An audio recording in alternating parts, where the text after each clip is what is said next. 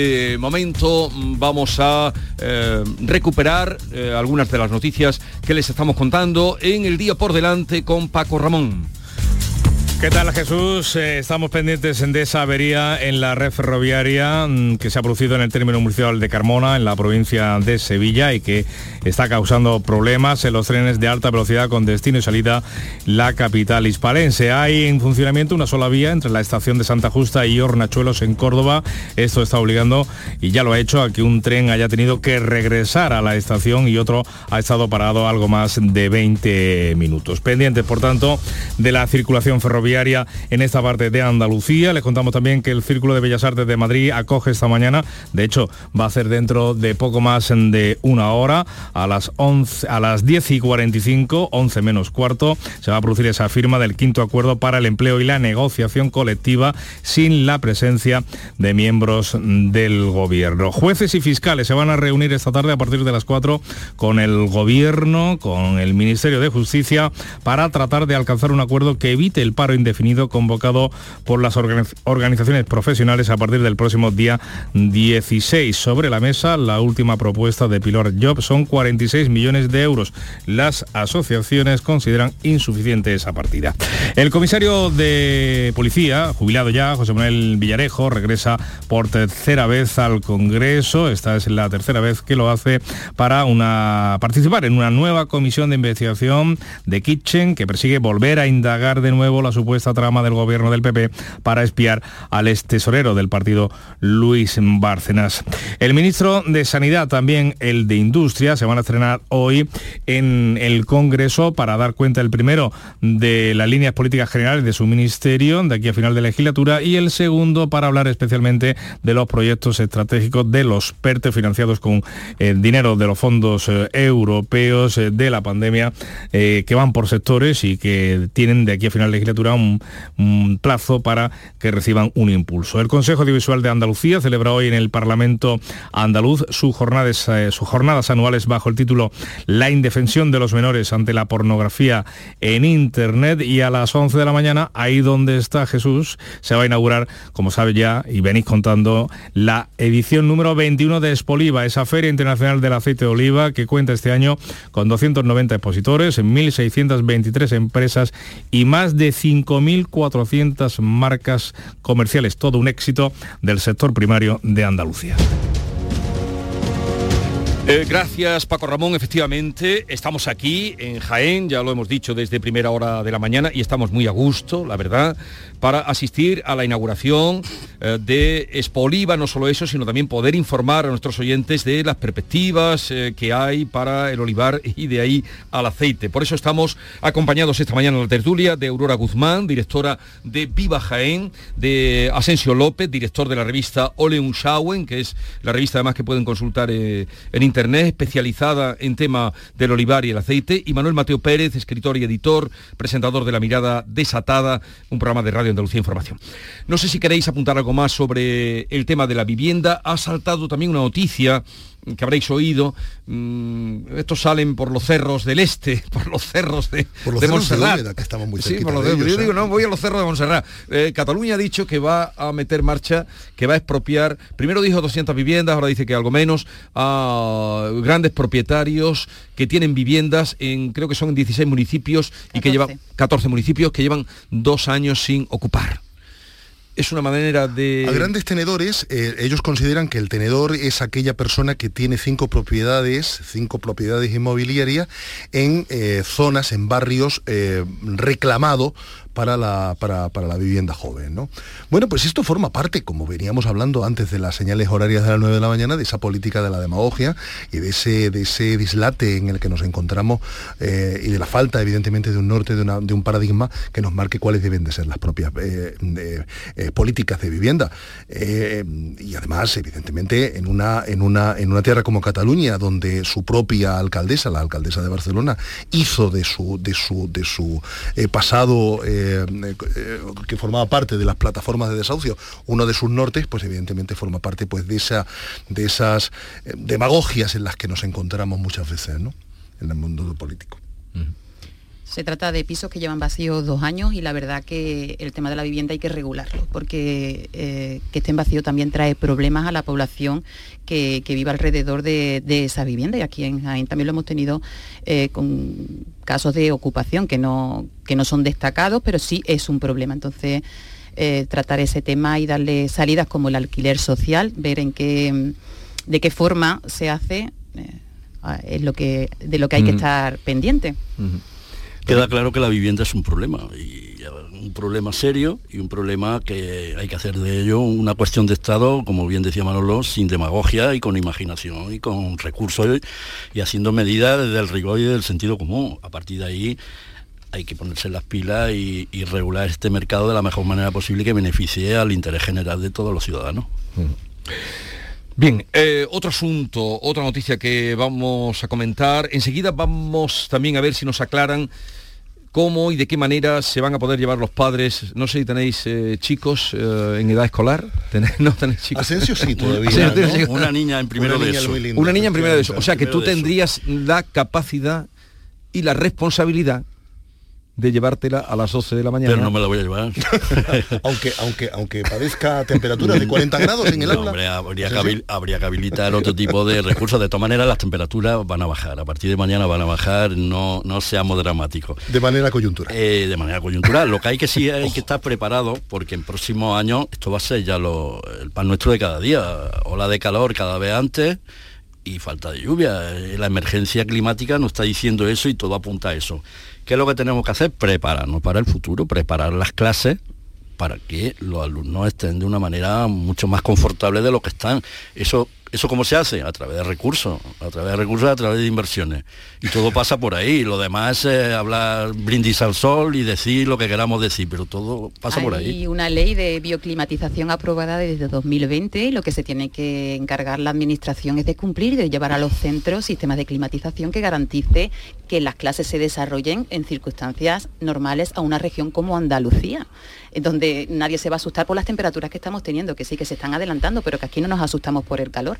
Entonces las clases tienen que estar acondicionadas para el verano y para el invierno, no que tú te puedas llevar a los niños a las 12 con una medida excepcional, que también habrá que ver en qué medida, eh, que esté decretada la alerta naranja por altas temperaturas, y es lo que decía Asensio, yo no me voy a llevar a mi niño de, las aulas porque mm, eh, recordamos que cada vez se amplía más el horario de los chicos en, en edad escolar para estar en las clases por eh, la vida que llevamos los padres, ¿no? Por, la propia conciliación. la propia conciliación, el aula matinal está ahí de los chiquillos desde las 7 de la mañana, nadie, entiendo que... Y no solo por eso, ¿cómo compensa esa falta de, clase? Exactamente, se ha hablado de formar...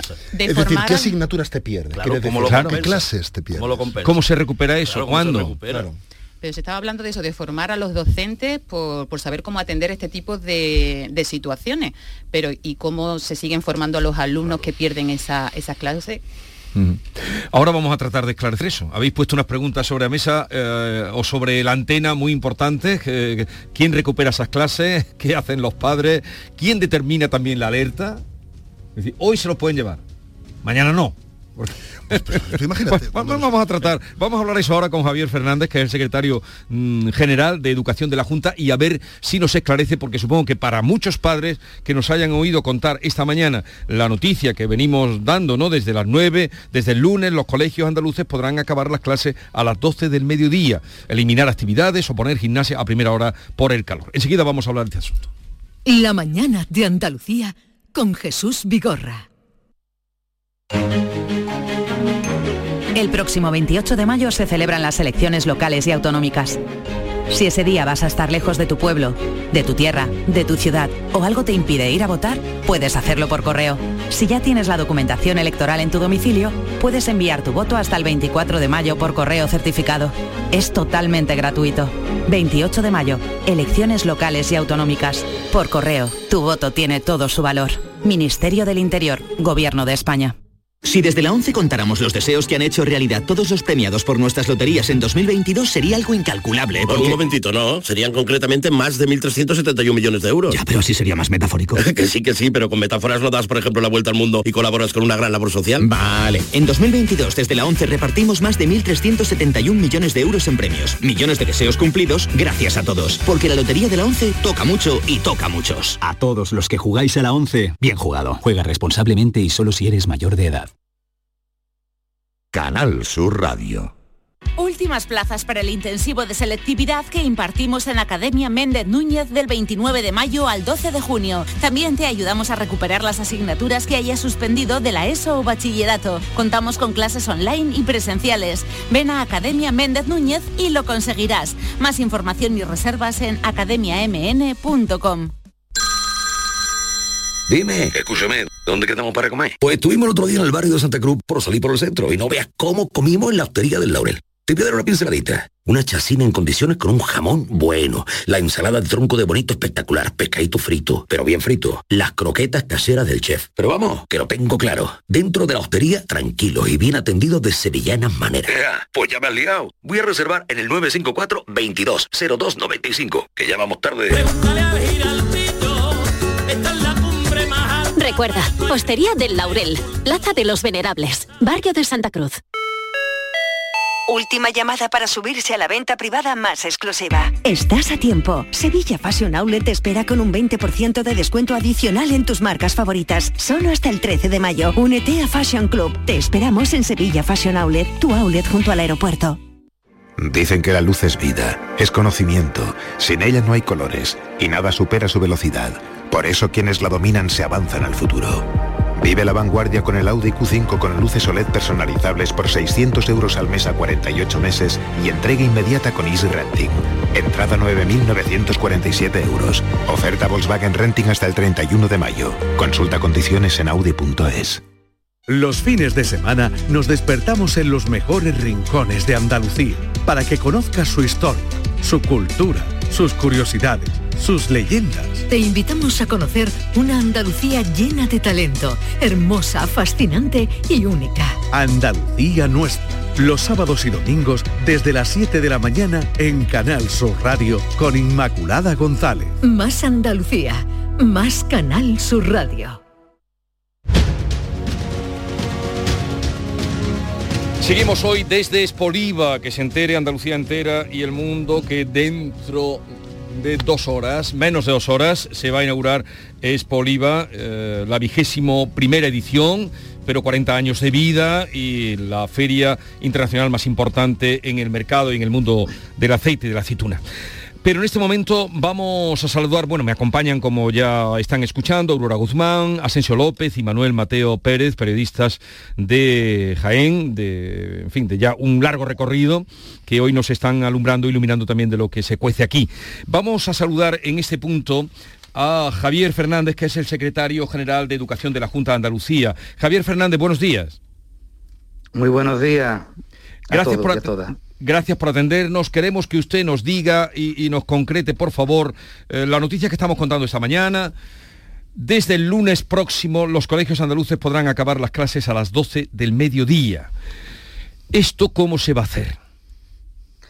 Bueno, eso hay que, hay que matizarlo y hay que mm, eh, explicarlo bien, ¿no? Bueno, los centros tienen esta semana para poder analizar las instrucciones y, para eso estamos aquí. Yo creo que es importante esta labor de servicio público que vamos a prestar para aclarar al conjunto de la opinión pública esta, esta medida. Bueno, eh, la Consejería de Desarrollo Educativo y Formación Profesional lo que ha hecho es actualizar un protocolo ya existente del año 2017 se nos quedaba un poco desfasado, ¿no?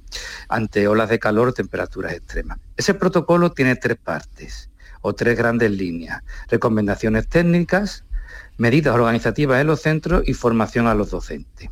Bien, en cuanto a las recomendaciones técnicas, bueno, pues un documento con pauta de actuación extenso eh, que se pone a disposición de los centros para que ellos pues tengan un asesoramiento ante olas de calor, golpes de calor, eh, mejorar las instalaciones, sus equipamientos, optimizar la ventilación natural, el vestuario, el vestuario medidas higiénicas, mm, cuáles son los niveles de alerta de la Agencia Estatal de Meteorología, las zonificaciones climatológicas de Andalucía, como mm, posibilidad de modificar el orden del horario lectivo, de modificar, suspender o aplazar actividades complementarias, un documento de medidas técnicas mm. de unos 50 folios. Luego, hay medidas organizativas y formación de los docentes. Vamos a las medidas organizativas. Los centros podrán, podrán flexibilizar el horario lectivo a partir del 15 de mayo. ¿Y por qué digo podrán? Porque bueno, cada centro, en virtud de su contexto, tiene unas características peculiares. No es lo mismo un, colegio de Écija, un colegio de la costa de Almería, no es lo mismo un instituto que de, de, recién inauguración que un instituto que tenga 50 años. Por lo tanto, en virtud de ese contexto, podrán flexibilizar el horario lectivo a partir del 15 de mayo, con cuatro condiciones. Esto es importante tenerlo claro. ¿Cuáles son las cuatro condiciones que le dan seguridad jurídica a los equipos directivos para adoptar esas medidas? La primera, que sí está declarada la alerta naranja o roja por calor extremo en la zona. La segunda, que esa flexibilización del horario lectivo no se podrá aplicar nunca antes de las 12 del mediodía. La tercera condición, eh, que la salida anticipada siempre tendrá que estar autorizada por los padres y, los, y por los padres y las madres por escrito. Y la cuarta condición es que los servicios complementarios, es decir, el aula matinal, a partir de las siete y media, el comedor y el programa de actividades eh, extraescolares, eh, no se modifican bajo, bajo, ningún concepto y mantienen siempre su horario. vamos a tratar, eh, señor sí, vamos a tratar de explicar esto un poquito porque muchos padres que nos estarán escuchando, nosotros mismos, nos preguntamos qué va a pasar en según qué cosas. La alerta, ¿quién la decreta? La EMET. La alerta, claro, que son los, encargados de fijar eh, los niveles. Vale. Eh, claro, si un... y en todos... Eh, en el periodo de primaria, en la ESO, en bachiller, ¿hasta dónde alcanzan estas medidas, este plan? En, todas, las, todas las enseñanzas no universitarias. Vale, en todo, hasta el, bachiller, los, centros también, bachillerato, en centro de enseñanza artística, conservatorio, todas las enseñanzas no universitarias. Si un alumno se va, o varios, bueno, pero vamos a singularizar en uno, se va, esas clases que se pierde, ¿cómo las recupera? El centro tendrá que arbitrar algunas medidas para que ese alumno que por, expresa autorización de los padres y de las madres eh, eh, eh, abandona anticipadamente el horario lectivo, sale del centro, pues con actividades, con actividades de refuerzo en su casa u otro tipo de medidas que el centro determine el centro determine. Pero lo que indico es que cada centro tiene unas casuísticas muy concretas y podrá activar el protocolo o no. Hay centros que tienen solamente segundo ciclo de educación infantil. Hay centros que tienen educación infantil y educación primaria. Hay centros que tienen educación infantil, educación primaria y primero y segundo de eso, sobre todo en pequeñas localidades. Hay centros que solamente imparten eh, secundaria y, bachillerato, secundaria y Es decir, en virtud, en virtud de su contexto, tanto de alumnado como geográfico y también de sus condiciones arquitectónicas, pues el centro arbitrará diferentes tipos de medidas, pero tiene siempre una cobertura jurídica que es el protocolo. Incluso habrá centros que tengan aire acondicionado, ¿o no? Claro, mira, por ejemplo, yo cuando yo yo que yo soy inspector, pero antes lógicamente era maestro, en mi centro todas las aulas estaban acondicionadas, ese, eh, eh, y bien climatizadas, ese centro no puede activar el protocolo puesto que está perfectamente condicionado para, para, los golpes de calor a temperaturas extremas. Es decir, que cada centro tendrá que ver cómo pone en, marcha esta, este protocolo. Pero le dejan, desde luego, toda la responsabilidad en los profesores, en el claustro de profesores. La responsabilidad eh, es compartida ¿eh? la responsabilidad es compartida para este protocolo y para cualquier otra medida que se arbitre en el sistema educativo. Cada, cada órgano tiene sus competencias eh, que son, que son eh, indelegables y se arbitrarán y se aplicarán, bueno, pues lógicamente con la ayuda y el asesoramiento de, la administración. Por eso tenemos también una tercera medida que es la formación de los docentes, que esto es totalmente nuevo, ¿no? Va a haber dos tipos de formación a los docentes.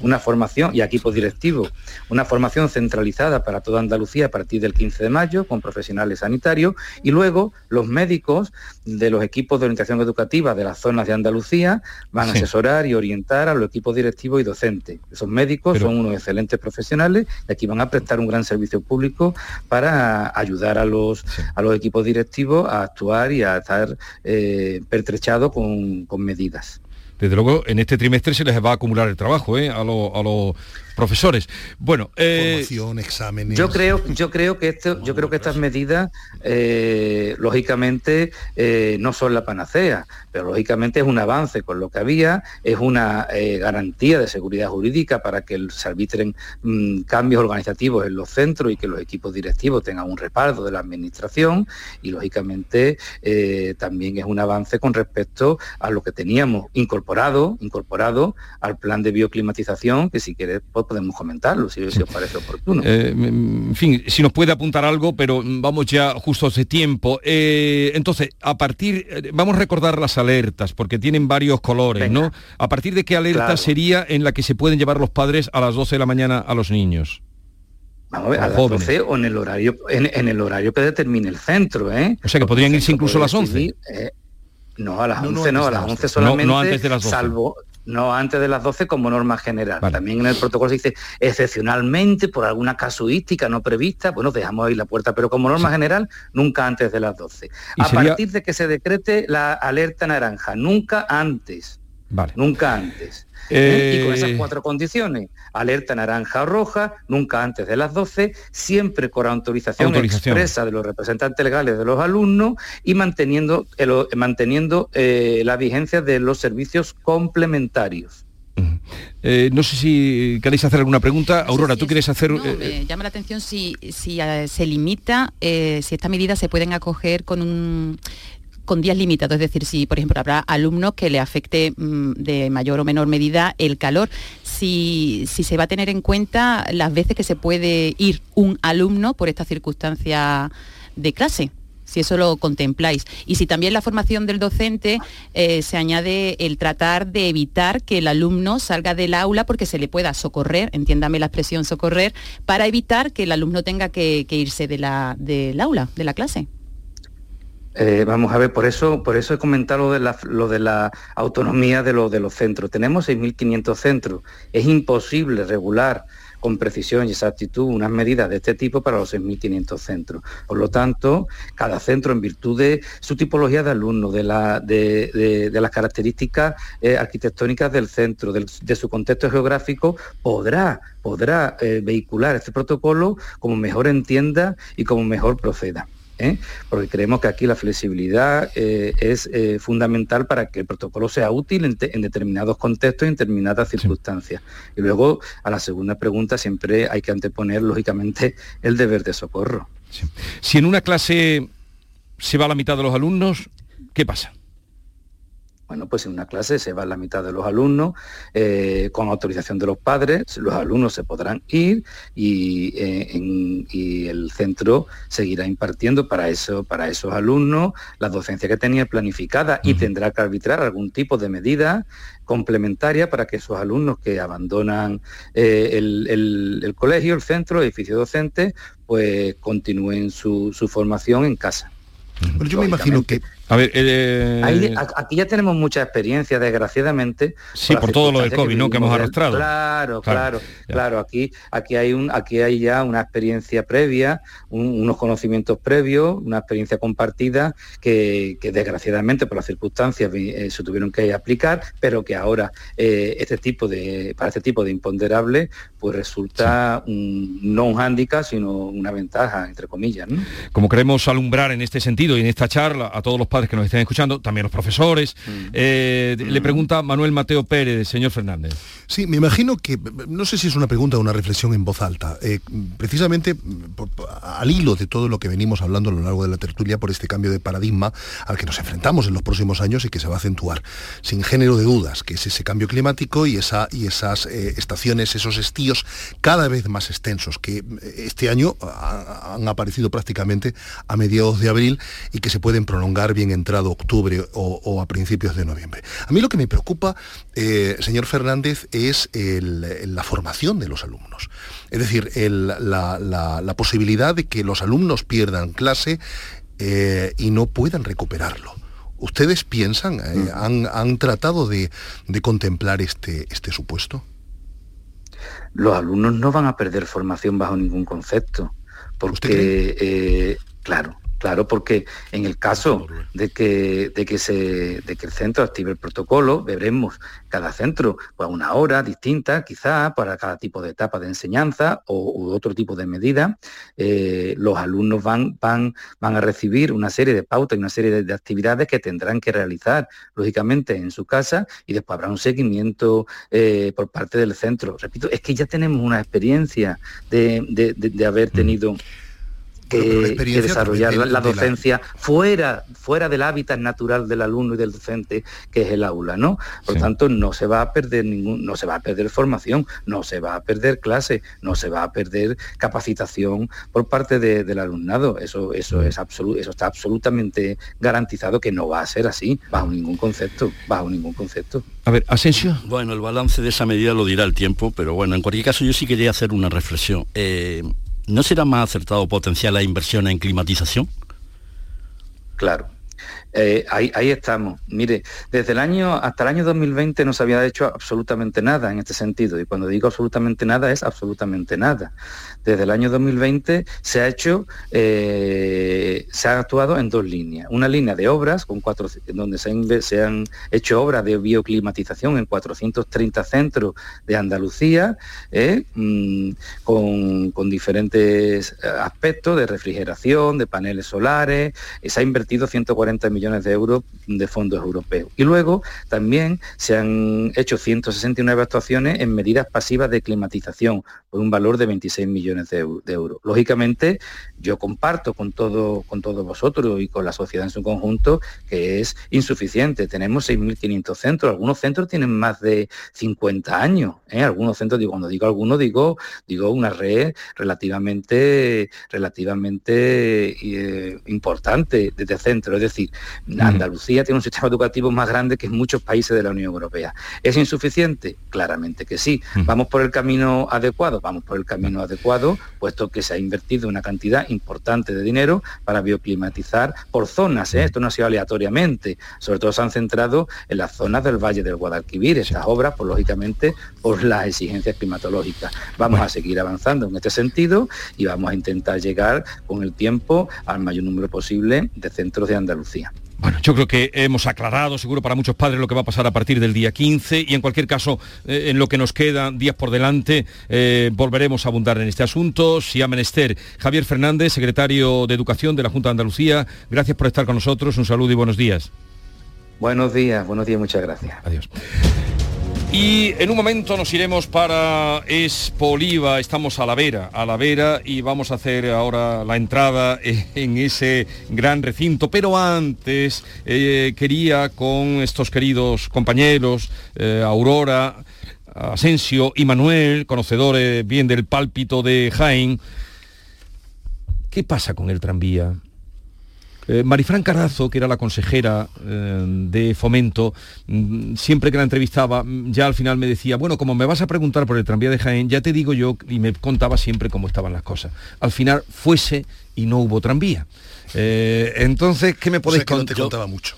No, sí me contaba, me daba pelos y señales de cuándo se iba a poner, de dónde estaban las llaves, de que le habían entregado las llaves, de todo y todo el proceso. Y además ya te digo, me decía, como me vas a preguntar por el tranvía de Jaén, Yo, y esto me, me lo caló el viva. en Raúl, quiero mandar de aquí un recuerdo donde esté. Eh, sé que está trabajando y me alegro. Eh, ¿Qué pasa con el Yo, tranvía? Jesús, con todos los respetos, eh, el tranvía es la historia de un auténtico cachondeo. Esto es un cachondeo, un auténtico disparate. Eh, 11, 12 años, creo, 12 años llevamos esperando esto. Yo esto es inaudito. yo no lo he visto eso en mi vida en ninguna provincia. Y en todas las provincias ha habido distintos signos políticos. Málaga, Granada, Sevilla, Jaén. Y aquí los temas se eternizan. Yo no entiendo por qué. Si no es que estamos, tenemos esa, esa habilidad para eternizar los problemas. El enfrentamiento político y no tener una sociedad civil fuerte ha motivado que el tranvía esté en cochera. No hay otra razón. Es que no hay ninguna razón más allá del encabezamiento político, que no entiendo por qué, porque no entiendo las razones, qué mal hace un tranvía en Jaén, qué mal. Yo no, no acabo de entender qué mal hace un tranvía a Jaén.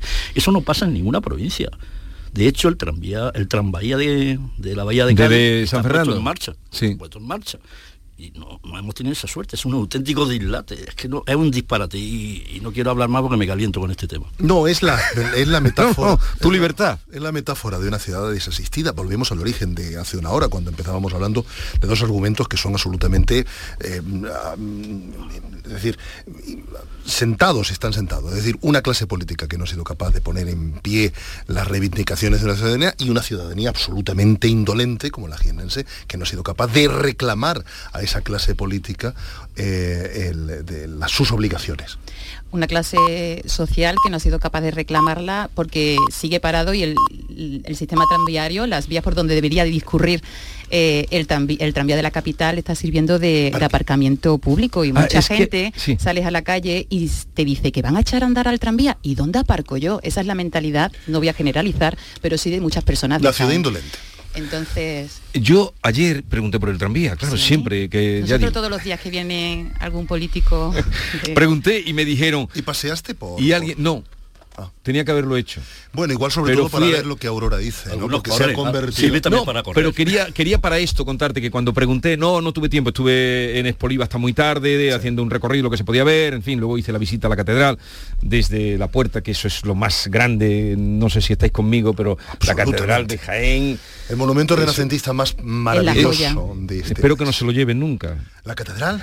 No, ella sí que verdaderamente no Con ruedas, con ruedas no la van a poner. Espero que no se lo lleven. Eh, no me dio tiempo, pero mm, es que me dijeron cuando pregunté, me dijeron, no, si eso, lo que tenían que hacer, no diré quién me dijo eso, ¿eh? me dijo, si lo que tenían que hacer es levantar las vías y dejarlo aparcamiento. Claro, claro. ¿Cómo que, claro, claro? ¿Eso es lo que tú propones, Aurora? No, no, yo no propongo eso, yo, propongo la puesta en marcha del sistema tranviario, una inversión, Jesús, de 121 millones de euros. Es lo que se ha gastado hasta ahora. Hasta ahora, y, lo que va a costar... se ha hecho en tiempo, una cosa inaudita, se ha hecho en tiempo. Exactamente, fue una obra faraónica como se dice normalmente, eh, en un plazo de tiempo relativamente corto para cómo se hacen las obras en Jaén, lo que tardan en implantarse proyectos prometidos, y después que se quedó paralizado en 2011 y tras 12 años ha habido un ir y venir y de disputas entre administraciones, eh, ayuntamiento y Junta de Andalucía. La previsión es que a finales de este año eh, la puesta a punto de lo que es el sistema tranviario, de, digamos, mm, fuera parte de la maquinaria de funcionar,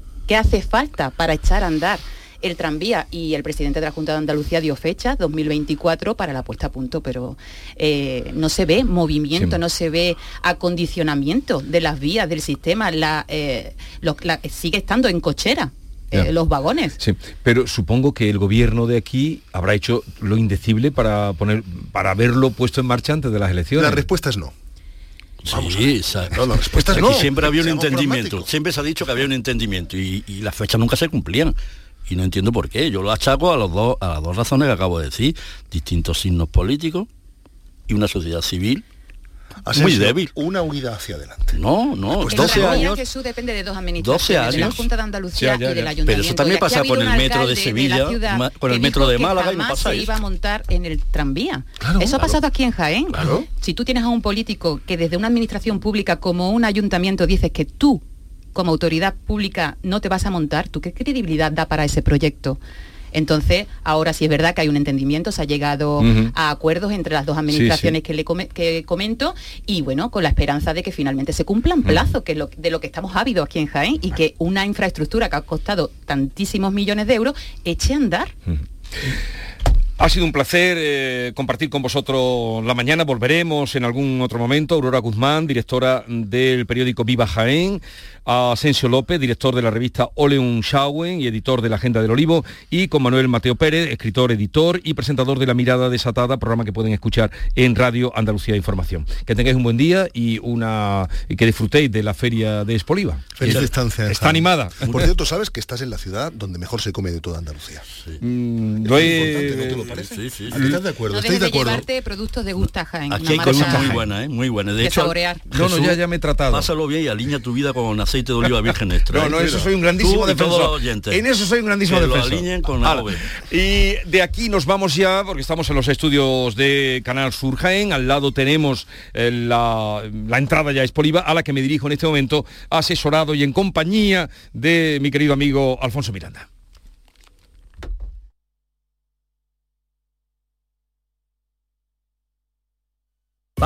Parque Warner estrena su... su...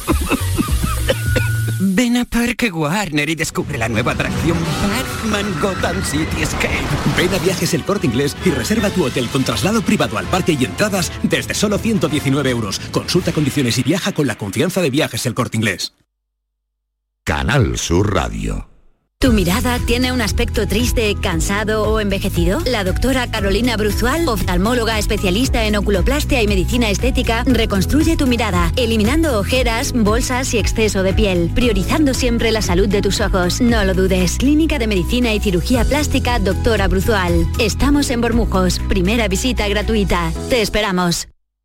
Todo Pintura se traslada a tu casa. Coge tu cita en la web todopintura.es y te mandaremos un técnico que te asesore. Consulta condiciones en todopintura.es y nos trasladaremos a tu casa. La sombra, la sombra vendo. Don Manuel Hidalgo, responsable de ventas de Tordos Quitasol, nos informa. En esta época del año podemos instalar con comodidad todo tipo de tordos y carpas en todos los modelos y sistemas, tordos con motor y tordos automáticos. Pero eso saldrá carísimo. Ese es un error, José Antonio. Estamos con precios en promoción y con facilidades de pago. No me digo más. Llámenos al 954 33 29 88. Recuerde, 954 33 29 88. Y olvídese de aquello ya tan lejano de... Leopoldo, échame el tordo. Y pase a la modernidad, a... Corrito, dale al botoncito. Tordos y carpas quitasol, la sombra de Sevilla. Sombra, la sombra. Canal Sur Mediodía. La última hora de donde vives, con la actualidad de tu provincia y tu entorno más cercano, está en Canal Sur Mediodía, con toda la información que necesitas. De lunes a viernes desde las 12 en tu emisora de Canal Sur Radio. Más Andalucía, más Canal Sur Radio. Esta es La mañana de Andalucía con Jesús Vigorra. Canal Sur Radio.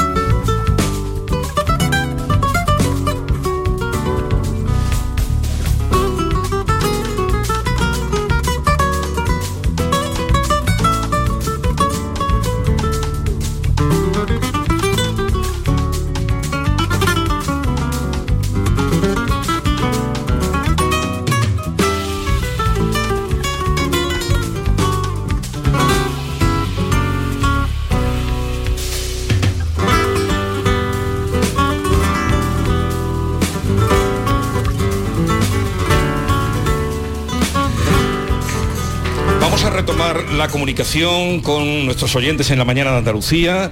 Y en este momento estamos dejando los estudios de Canal Sur Radio, donde llevamos toda la mañana, donde nos hemos sentido muy bien acogidos y muy bien tratados, porque eh, vamos a Espoliva, vamos a entrar en esta inmensa feria que se celebra cada dos años, que celebra su 40 aniversario. Y ante nosotros eh, en este momento Olivares y la compañía de Alfonso Miranda. Alfonso, buenos días. ¿Qué tal Jesús? ¿Cómo, cómo estamos? Muy buenas. Llévame a la feria. Mira, yo te llevo a la feria y lo primero que te voy a enseñar esta parte de la izquierda. Sí. Estamos saliendo justo de los estudios de Canal Sur en Jaén y tenemos a la izquierda lo que es este año el nuevo aparcamiento del recinto ferial de Expoliva. Bueno, esto hasta hace poco era un olivar pero se ha decidido pues reconvertirlo precisamente en eso, en un aparcamiento, porque está justo en las inmediaciones de Espoliva.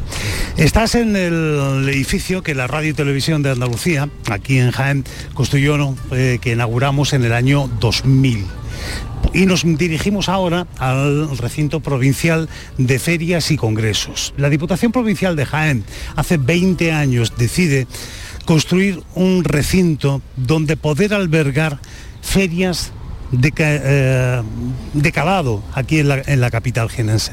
Tenía que buscar un sitio, si te das cuenta estamos en la salida hacia la provincia de, de Granada y esto es una zona de expansión.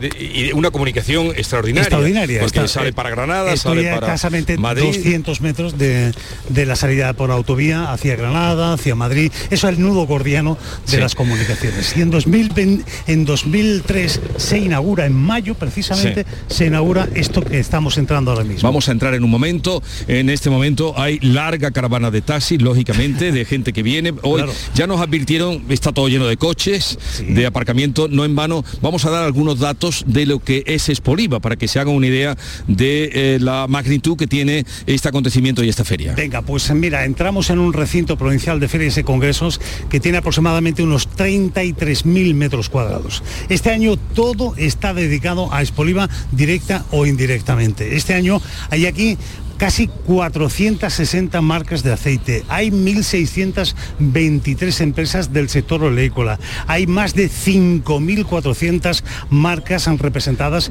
con presencia en 31 provincias y 11 comunidades autónomas. Pero es que además de esto tenemos representaciones también de 11 países. Este año el país invitado, el que eh, digamos de alguna forma eh, coge de la mano la Sí. organización de Espoliva es Túnez. Está aquí la embajadora de, de Túnez, Faitama, y con ella, van, si quieres, luego a lo largo de la mañana podremos hablar. Bueno, Mira, de- estamos ya... desenfocamos ya, eh, aquí eh, con el sol que nos Claro. es un día muy luminoso a la entrada. Aquí es donde se va a cortar la cinta, sí, ¿no? aquí se va a cortar la ci- se va a cortar allí dentro, ¿no? Pero mira, mira qué curioso. Hola Alberto, ¿qué tal? Buenas. Es Alberto. ¿A quién el- saludas? Alberto, el, dueño de Ah, Casa hola Herminia. Alberto, Eh, si vienen por aquí no Claro. olviden ir a Casa Herminia, Claro. que está adiestrando a todo su personal Ah, porque es el que lleva toda la restauración de esta zona. Efectivamente. Bueno, pues estamos llegando. Mira, este es el stand de Túnez a tu izquierda, ¿vale? Donde va a ser, eh, digamos, el país invitado este año. Por cierto, vaya calor que vamos a tener Sí, hoy. Te pero aviso. por eso vámonos para adentro. Además, Sí, sí, estoy citado con Luis Carlos Morillo, que Ah, debe estar venga, esperándome. Tienes que llevarme a el, stand, El stand de em, Oleicola de. Oleicola Jaén, que allí me están esperando, porque son los que nos acogen, los que nos van a dar sitio, aunque vamos a estar moviéndonos hoy por todo el recinto. Estamos ahora mismo entrando Estamos por entrando. eh, la puerta principal, Claro. todo alude al aceite, al olivo, al Anda, mira olivar. por aquí. Tengo a gente ya muy conocida, ¿sabes? Amigo, ¿qué tal? Buenos días. Luego Alfonso Miranda va saludando. Vamos hacia Este allá, es ¿no? el- es el haga- una botellita de agua que tengo mucho que hablar, por favor. Este es el mejor aceite de oliva del mundo de este año. El que saludado. Este señor, el que ha saludado. Sí, Oleícola San Francisco de Baeza. Vale, bueno, pues vamos a entrar. Entramos, oirán ya ustedes eh, Este el año la alfombra es azul, ¿vale? Este año la alfombra No. es azul. Te lo digo porque esto es como el sorteo de la Lotería de Navidad. Nos tienen que, chequear. años- en este momento estamos cambia, ¿no? presentando nuestro escapulario, que es Sí. nuestra credencial para entrar. Muchas gracias, buenos Vale. días. Venido lo mucha gente que ya. Nos vamos a encontrar entrando expositores solo. Expositores, Sí, sí. vale, pues nosotros somos los que vamos a Bueno, contar pues la pisamos, vida de aquí. Pisamos Espoliva, primero tienes a la Organización Agraria de la Unión de Pequeños Agricultores, cooperativas agroalimentarias con este stand y a tu derecha tienes el gran stand de la Diputación Provincial Ah, de. Jaén. Buena no te presencia. pierdas de vista este stand porque va a ser el núcleo de muchas de las actividades que Ya. aquí a lo largo de los próximos días Hay se una, van a dar pan- cita. hay una pantalla enorme además que da cuenta de todas las eh, bondades de esta tierra de Jaén. Claro. Vamos hacia allá, que aquel es Mira, nuestro stand. aquí tenemos en la esquina el equipo de GEA Westfalia Separator, una empresa que eh, tiene su sede concretamente en eh, Úbeda. Y a tu izquierda tienes el stand de los aceites de España, de la Interprofesional del Aceite de España. Y llegamos, Llegamos al y stand. llegamos precisamente al stand al- de Oleícola Jaén. al Eolícola Jaén. Ah, llegamos aquí, estamos ya entrando en el stand. Esto no tiene nada que ver con Nada. lo que era ayer por la tarde. Hombre, señor Luis Carlos Morillo, que nos recibe a la puerta de este magnífico stand. ¿Qué tal está? Estamos muy bien, gracias a Dios. Con mucha salud y con mucha alegría y de estar directamente un año más aquí en Espoliva, a donde nunca hemos fallado. Con mucha ganas de comprar o de vender. De comprar y de venderte todo. Nosotros nos dedicamos a todo, a la compra y a la venta. ¿Conoces a este señor, Luis Carlos? Carlos Morillo, claro que ¿Qué lo tal? conozco, ¿Cómo muy- estás? Muy bien, muchísimas gracias. Pues nada, bienvenido otro año a Expoliva. Un año, ¿eh? un año, y que Un no año. falte ¿Cuántos mucho. llevamos ya? Esto- 20 años y esta es la 20 21 años. campaña. Pero, pero además, eh, Oleícola Jaén empezó con, eh, con, con esta, con, con Espoliva. Con Espoliva, empezamos con Espoliva en la campaña en 1982-83, era del siglo pasado. Yo por aquello entonces era un niño, pero bueno, el niño ya nos convirtió ya en un adulto. Pero en fin, cosas con mucha salud, con mucha ilusión, que es lo más bonito que puede tener una persona. Ilusión del día a día. Bueno, el stand es muy bonito. Lo primero, gracias por acogernos aquí, por darnos Aquí cabida. tenéis, aquí tenéis vuestra casa para ahora y para siempre. Y, y vamos a hablar de algunas cositas del olivo, del aceite, Por de supuesto. cómo viene la temporada. De todo se hablará, por supuesto, todo cuanto digáis a tu entera disposición. Yo y mi gran equipo que tengo aquí, mis tres hijos y los demás equipos que es maravilloso. Bueno, eh, ustedes recordarán que yo le llamé el señor de la torre porque en Baeza la Fundación Olícola Jaén tiene allí la torre mm, La bonita. sede- la allí sede- está la sede de la Fundación. La sede de la Fundación de la Torre de los Leatares del siglo XII, una torre maravillosa, preciosa, y allí está totalmente al servicio directamente para todas aquellas discapacitadas, de- porque ya sabemos que a las personas nos pone algún obstáculo en la vida, y allí tratamos de solucionarlo sí o sí, y Dios, Dios quiera que sea para siempre, como así será. Me alegro mucho de verlo. Voy a despedir. Eh, Alfonso, Dime. estaremos en contacto. Sí, yo me voy, me voy a perder por la feria y te voy a traer cositas muy interesantes. Tú vas ¿vale? contando todo lo que sea digno de contar. ¿Vale? Eh, hacemos una pausa y retomamos enseguida desde el stand de Oleícola Jaén, donde vamos a hacer hoy el programa de la mañana de Andalucía.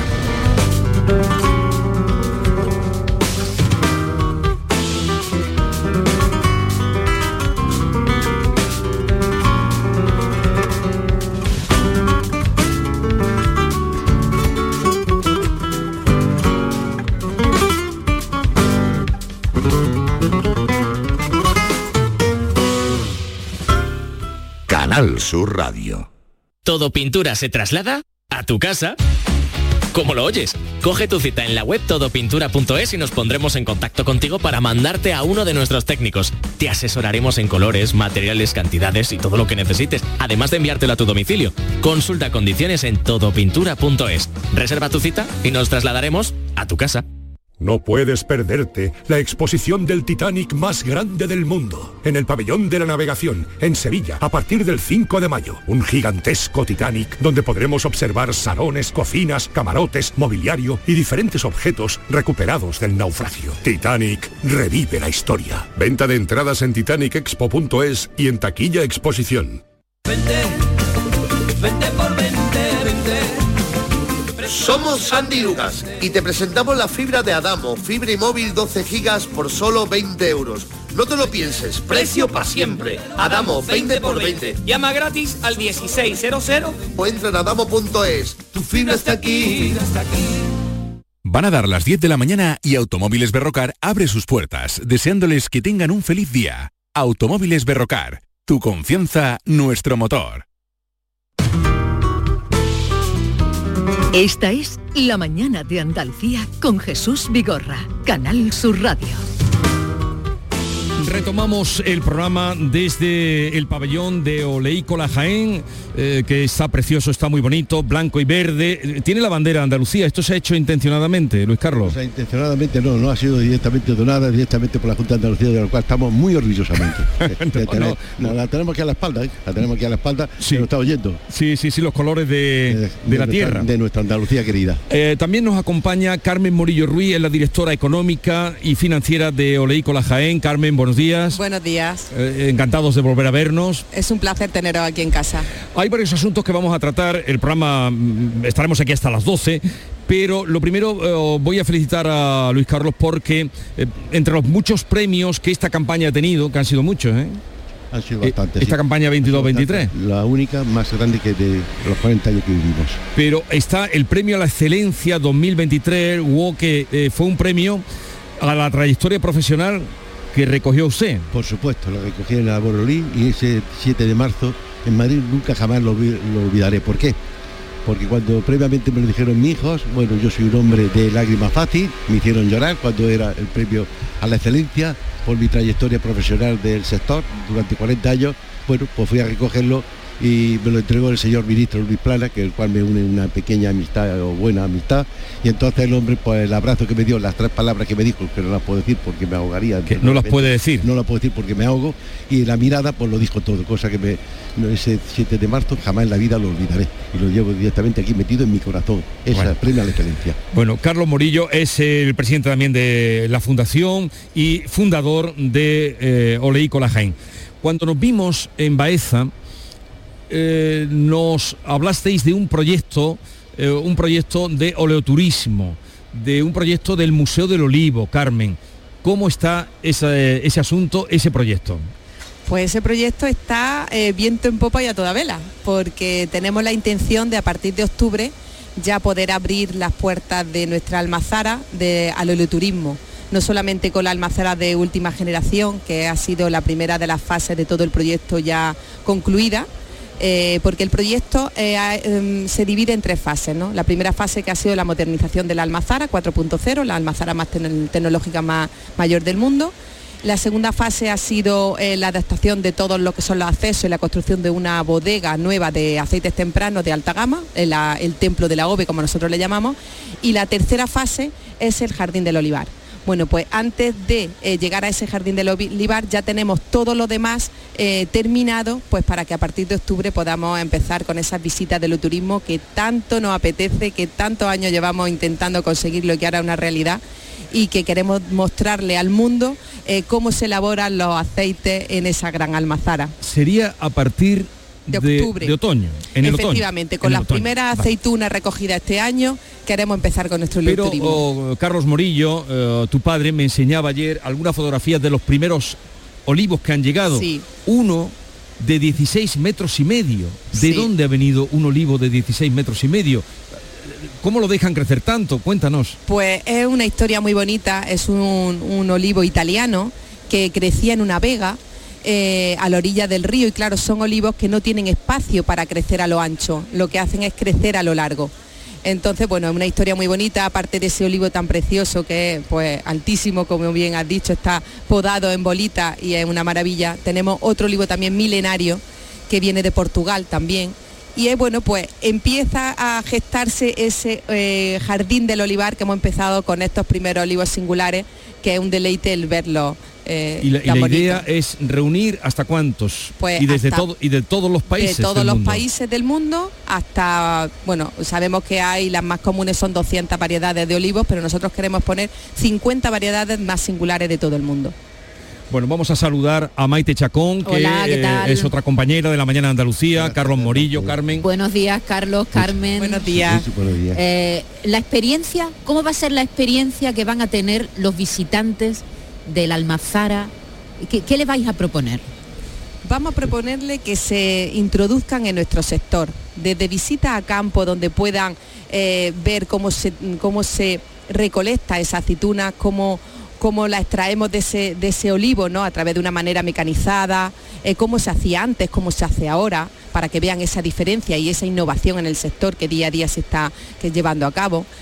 Lo trasladaremos luego a nuestra almazara para que vean también eh, pues la manera de producir de una manera súper eficiente con nuestra almazara 4.0, donde tenemos pues eh, escasos eh, consumos de energía, escasos consumos de agua, es una almazara completamente eficiente y, y luego, sobre todo, lo más importante, ese aceite, cómo se marida, cómo se prueba, mm, esas sensaciones de cómo eh, poder eh, mm, transmitir esas diferencias de una variedad a otra en distintos platos. Muy importante la cata, que aprendan a catar, cómo catamos nosotros. Hoy vamos a aprender aquí Hoy a vamos a catar. ¿eh? dentro de un rato. Fenomenal. Va- vamos a hablar de cata, vamos a hablar de todo, de la cosecha, cómo se presenta, pero hablando de cómo se presenta, esta, esta de 2022-2023 no ha sido muy buena, prima hermana de la de 2012, pero cuántos, eh, no sé, o en millones de, de, de aceituna o toneladas, ¿cómo, cómo ha sido, Carlos? Prácticamente se va a quedar la producción en 660, 670 mil toneladas a nivel nacional.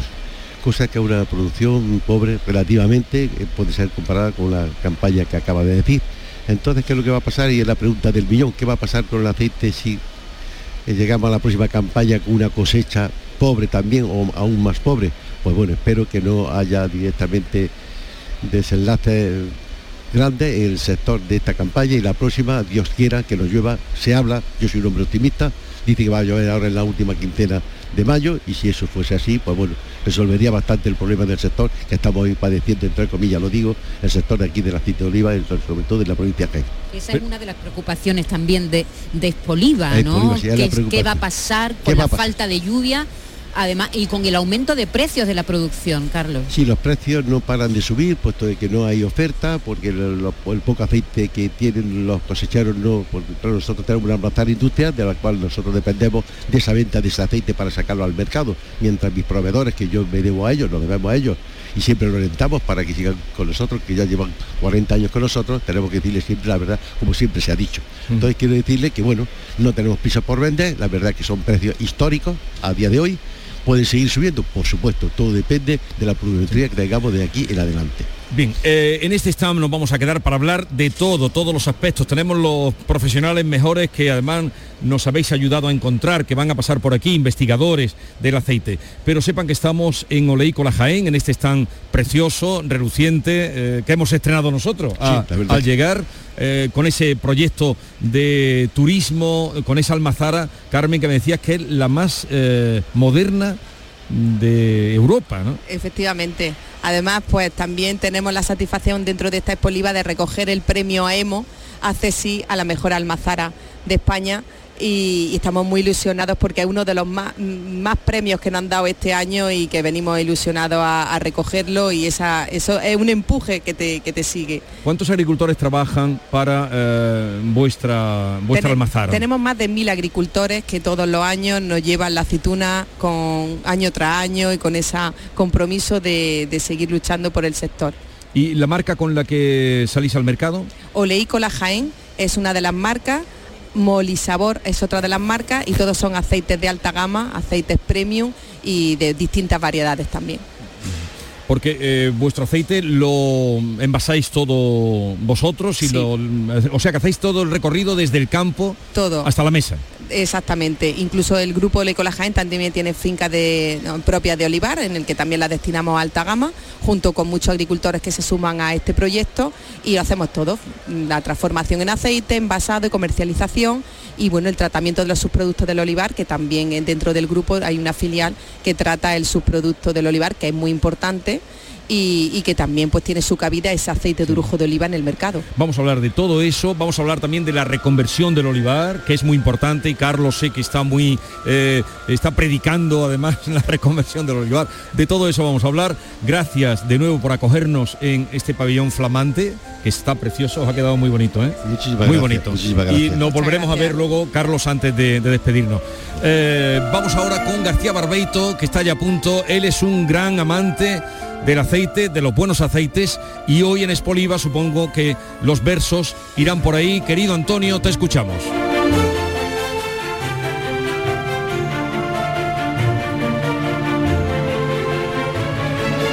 Muy buenos días, querido Jesús Vigorra. Perversos del aceite.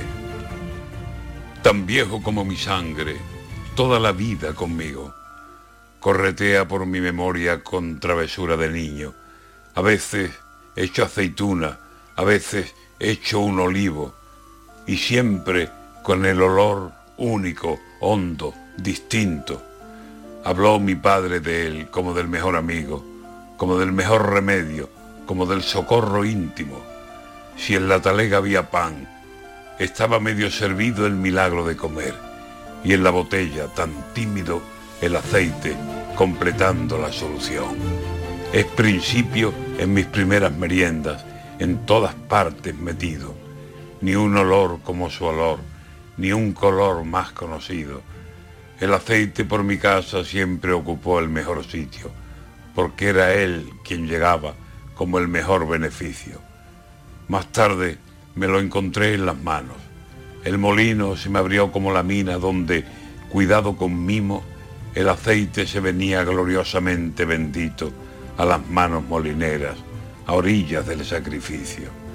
Las piedras, conos truncados, como bueyes de granito, daban vueltas procurando encontrar el oro líquido. Tengo las manos benditas de aceite recién nacido, dura labor de capachos y de orujo. Tengo dicho que no tuve un universo laboral como el molino. Por eso, cuando el aceite viene con sus chorros limpios y por Jaén se nos abre espoliva, yo me inclino y pido ayudas al cielo, lluvia, sol, vientos propicios, para que nunca nos falte la vida que del olivo viene chorreando aceite por los siglos de los siglos. Olivares de mi tierra, seáis por siempre benditos. En Andalucía tenemos los más caudalosos ríos de vida, siempre corriendo a socorrer a sus hijos. Quien tiene el aceite, tiene al mismo Dios de vecino.